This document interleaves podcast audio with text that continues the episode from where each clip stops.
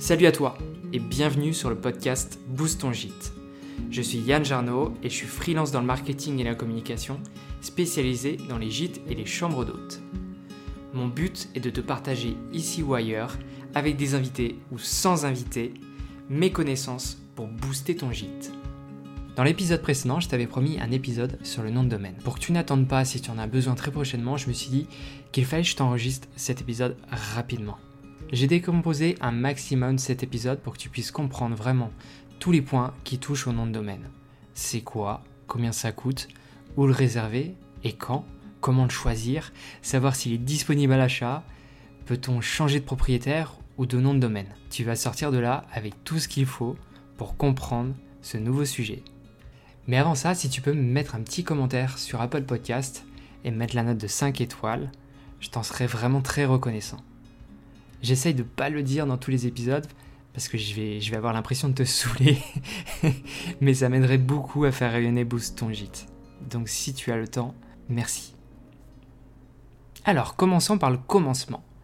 C'est quoi un nom de domaine? Lorsqu'on achète un nom de domaine, ça consiste à réserver une adresse sur Internet. C'est comme si finalement t'emménageais dans la ville de Google. Cette adresse, elle te permet d'être trouvable par tes clients lorsqu'ils tapent ton URL dans le navigateur.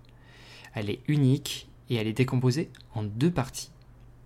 La première partie, c'est le domaine. C'est une chaîne de caractères et elle est entièrement personnalisable et elle doit représenter ton service, ton entreprise ou ta marque. Le domaine ne doit pas contenir de caractères spéciaux, les accents sont autorisés mais très peu utilisés aujourd'hui. Donc si tu veux un conseil, ne le fais pas parce que c'est pas encore un réflexe pour tous les utilisateurs. Donc attention. La deuxième partie, c'est l'extension. L'extension, c'est le fameux point à la fin de ton nom de domaine. Ça peut représenter un pays, par exemple avec le point .fr pour la France, point .be pour la Belgique, point .uk pour l'Angleterre, etc., etc. Mais elle peut être aussi générique comme le .com, le .net ou le .org pour les associations. L'extension peut être aussi régionale, et c'est là qu'on a de la chance car en Bretagne, on a le .bzh et en Alsace, il y a le .alsace. Le domaine plus l'extension, ça forme le nom de domaine. Si tu veux une petite anecdote, le .com est l'extension la plus utilisée dans le monde. Maintenant que tu sais ce que c'est un nom de domaine, eh bien il faut savoir combien ça coûte et où l'acheter. Le coût est tout d'abord calculé à l'année et il varie en fonction de l'extension et du vendeur. Par exemple, un .fr coûte généralement 7 euros hors taxe l'année et 10 euros hors taxe pour le .com. Il y a généralement des prix plus élevés si tu passes par une agence ou un freelance, euh, parce que certains euh, achètent le nom de domaine et te le louent. Donc finalement, tu n'es pas le propriétaire de ce nom de domaine-là, c'est dans un contrat, il faut bien tout lire. De mon côté, je ne le fais pas, je préfère que, mes clients soient les propriétaires de leur nom de domaine. Euh, tout d'abord parce que ça va coûter moins cher pour eux. Ensuite parce qu'ils vont vraiment être propriétaires de leur marque et je trouve ça très important. Mais aussi parce que du coup ça me fait des, charges en moins euh, de facturation, du travail de relance en moins, etc., etc. Donc moi je m'y retrouve, il y en a d'autres qui préfèrent euh, le mettre dans, dans leur service, mais c'est pas mon délire. Je préfère que le client soit propriétaire intégrale de sa marque. Bonne nouvelle pour toi, si tu prends ton hébergement web avec ton nom de domaine, il est souvent offert pour la première année. Donc la deuxième année, tu vas payer ton nom de domaine plus le serveur. Si tu veux un petit tutoriel pour réserver ton nom de domaine, j'ai sorti une vidéo YouTube à ce sujet. En même temps que l'épisode, tu la retrouveras euh, en description ou alors directement sur la chaîne YouTube Boost ton gîte. Donc maintenant que tu sais le prix sur la plateforme où réserver, on va réfléchir à quand réserver son nom de domaine. Eh bien, tu sais quoi, il n'y a pas spécialement de date à respecter pour le réserver. Il faut juste, selon moi, le réserver le plus tôt possible. Dès que tu as des pistes pour le nom de ton gîte ou de ta chambre d'hôte, n'hésite pas à le bloquer. Pourquoi le bloquer rapidement? Car probablement que tu n'es pas le ou la seule à avoir eu l'idée de ce nom. Du coup, quelqu'un pourrait le réserver avant toi. Avoue que ça serait quand même fâcheux de nommer ton gîte, de commencer à en parler autour de toi, ou même de commencer ton activité pour que finalement, tu ne puisses pas avoir le nom de domaine correspondant au nom de ton gîte. Il faudra alors te creuser la tête pour trouver un nom de domaine différent, mais qui reflète quand même ton identité et qui ne soit pas en concurrence avec un site internet déjà en ligne. Bref, la grosse galère. Sache que nous, les marketeurs, nous avons une ribambelle de noms de domaine déjà réservés. Pour ma part, dès que j'ai une nouvelle idée de projet porteur ou d'un nom de domaine qui me pourrait m'être utile plus tard, je l'achète. Aussi simple que ça. C'est un investissement, c'est sûr, mais c'est honnêtement une tranquillité d'esprit. Un concurrent pourrait très bien réserver ton nom de domaine dès que tu commenceras à en parler autour de toi. Tout ça pour te bloquer. Alors juridiquement, c'est défendable. Le nom de domaine, c'est ta marque, donc techniquement, tu peux la défendre. Mais voilà, il faudra que tu lances une procédure, c'est long, ça va sans doute coûter de l'argent, et ça coûtera plus cher que de réserver un nom de domaine. Comment trouver ou choisir un bon nom de domaine Par le passé, le nom de domaine influençait sur le référencement du site, ou du moins on l'a supposé. Aujourd'hui, Google s'intéresse plus au contenu des sites qu'à leur nom. Du coup, pour choisir ton nom de domaine, il faut que tu penses à tes clients et à toi. Je m'explique. Premier conseil, ton nom de domaine doit être parlant et représenter ta marque. C'est une pierre maîtresse de ta communication. Il ne doit pas être trop long, car taper c'est vide relou. Il ne doit pas être compliqué à épeler. Imagine que tu es au téléphone et que tu épelles ton site pour qu'un client aille réserver son séjour. Tu peux y mettre les fameux tirés du 6. Ça permet d'être plus lisible, mais je t'avoue que esthétiquement, moi je préfère ça. Tu vas sûrement l'inclure dans tes, prospectus, tes cartes de visite et autres. Et c'est peut-être une question de goût, mais je préfère yanjarno.com que yann-jarno.com ou boost-ton-gite.com.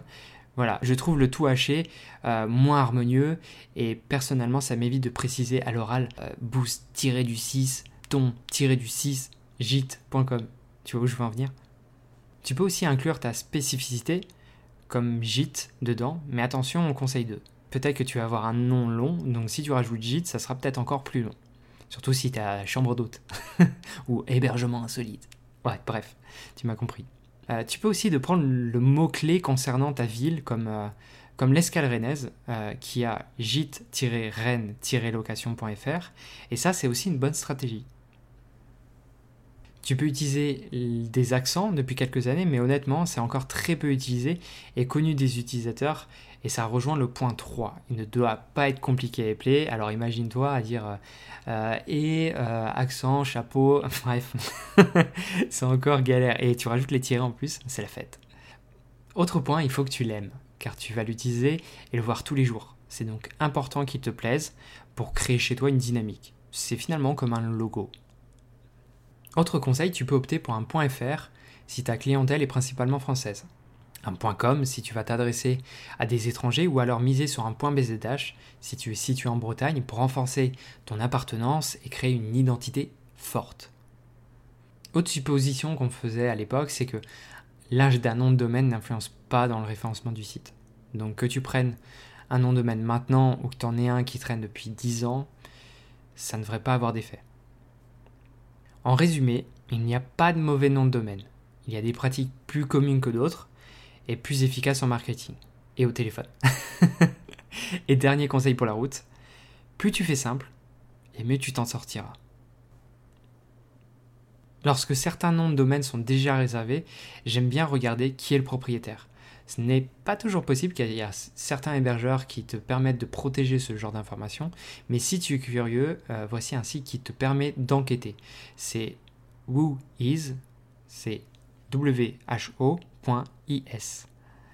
Tu pourras y voir la première date d'achat du nom de domaine, la dernière fois qu'il a été renouvelé et quand il expire.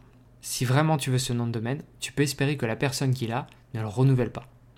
Sache que c'est souvent en renouvellement automatique, mais on ne sait jamais et si ton nom de domaine appartient à un ancien prestataire? Comme je te l'ai dit, des fois, il arrive que des agences ou des freelances euh, te, prennent le nom de domaine et, et te le louent techniquement. C'est un cas que je vois beaucoup. Et vous m'avez fait beaucoup de retours sur les abonnements que vous avez signés avec un prestataire où le nom de domaine est réservé par lui. Donc techniquement, il en est le propriétaire et c'est inscrit dans un contrat. Si vous voulez le récupérer, il faut rompre le contrat, et faire la demande à cette agence pour que vous puissiez le récupérer. Tu peux demander un changement de propriétaire. Comment transférer et changer de propriétaire ou d'hébergeur Pour ça, il faut contacter le propriétaire actuel et lui demander de faire une demande de changement de propriétaire.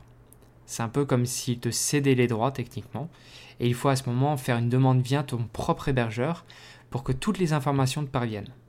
Si le propriétaire est réactif, le changement peut être fait rapidement en quelques jours seulement. Vis-à-vis de ça, j'ai une petite histoire à te raconter. L'année dernière, euh, un restaurateur m'avait contacté pour, euh, pour refaire son site. Son site était hébergé euh, chez un prestataire, avec type d'abonnement, etc. Et finalement, le nom de domaine ne lui appartenait pas.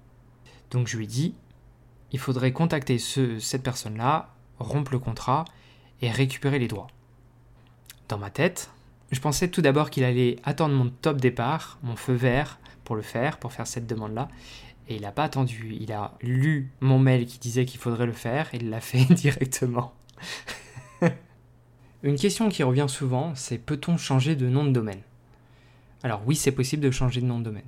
Il n'y a rien de figé. Et pour que mes explications soient bien claires, voici un exemple. J'ai un nom de domaine qui s'appelle anciendomaine.fr et un nouveau qui s'appelle, vas-y devine, nouveaudomaine.fr. Si le site est maintenant sur le nouveau domaine.fr, il est tout à fait possible de rediriger les utilisateurs lorsqu'ils iront taper anciendomaine.fr vers le nouveau. Et cette manipulation de redirection, elle est très importante. Car si tu utilisais cet ancien domaine depuis longtemps, peut-être que tu es référencé sur beaucoup de sites, peut-être que euh, ta carte de visite elle traîne quelque part, peut-être que ton adresse mail elle est différente. Bref, il y a beaucoup beaucoup de raisons de faire attention. D'un point de vue référencement, ça peut cependant être un challenge. Si l'ancien domaine était bien référencé, il faudra s'assurer que Google comprenne bien le changement et que sa mise à jour ne soit pas trop brutale. Voilà, maintenant tu sais tout. J'ai vraiment creusé toutes les parties du nom de domaine pour que tu aies vraiment toutes les informations, que ce soit de la, la recherche, à la réservation, au changement de propriétaire. C'est un sujet important puisque c'est souvent le début de l'aventure de ton site internet, donc très content d'avoir pu te partager tout ça. N'oublie pas, tu peux retrouver sur la chaîne YouTube du podcast un petit tuto pour t'aider à réserver ton nom de domaine sur la plateforme OVH. J'espère avoir répondu à tes questions sur ce sujet. N'hésite pas à m'en poser d'autres sur l'Instagram du podcast ou alors sur le mien. Et je te donne rendez-vous, non pas la semaine prochaine, mais le 11 avril, pour un épisode avec un ou une invitée, je n'en dirai pas plus, pour aborder un nouveau sujet et surtout pour continuer à booster ton gîte.